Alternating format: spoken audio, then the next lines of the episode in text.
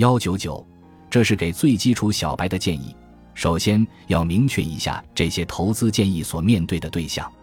为什么要确定一个对象呢？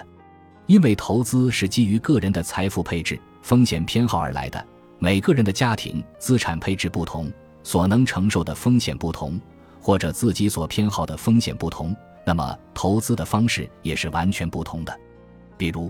一个刚刚走出大学校门、迈上社会赚到第一笔工资的人，他的财富量比较少，投资经验缺乏，理论上来说。对风险的承受能力也应该比较小，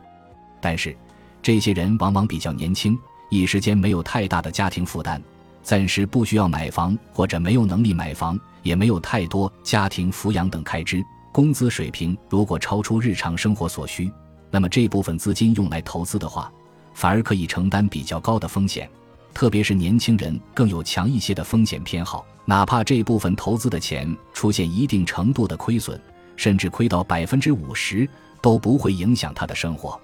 因此，这些人反而是可以小额投入一部分到股票等高风险之中的。对于年龄稍大一些、工作经验更丰富、同时收入也更高的人来说，是不是承受风险能力更高了呢？也未必，因为进入适婚年龄，买房买车、结婚生孩子，反而是生活开支倍增的时候。这个阶段。工资收入的增长未必能够赶上生活成本的增加，即使能够略有盈余，也要随时应对可能突如其来的大笔开支。所以，这个年龄段的工薪阶层，甚至是一些白领、金领，反而难以接受大幅度的亏损，意味着风险承受能力也在下降。后一个阶段，则是要等到职业生涯达到顶峰的三四十岁，这时候年富力强。收入随着经验和能力的提升，也随之达到一个顶峰。同时，这时候家里房、车等大件资产已经配置完毕，很多人甚至已经有了投资性的房产，实现了职业之外的稳定收入。更有人通过创业等方式实现了财富的跃升。这个时期，由于资产已经比较丰富，再加上短期内没有新的资产购置需求，消费性的开支在收入中的占比也越来越低。应该说是风险承受能力最高、投入能力最强的时期，所以可以稍微增加一点风险资产的配置，以获取更大的回报。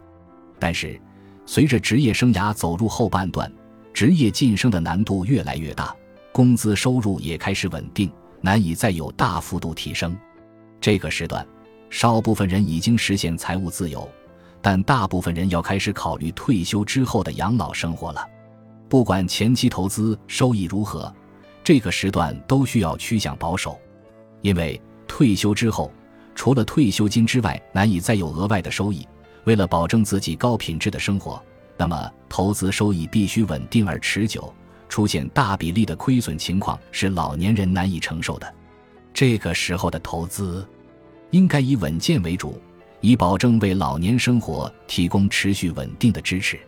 由此可见。不同人生阶段的风险承受能力是在不停变化的，没有任何一种投资建议能够覆盖各种情况。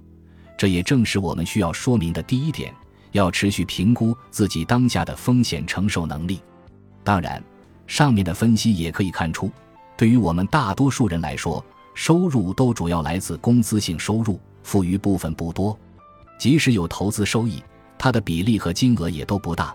不是生活来源的主要组成部分。所以，对风险的承受能力不是特别高，稳健的投资是主流需求。所以，我这里给出建议的对象主要是：一、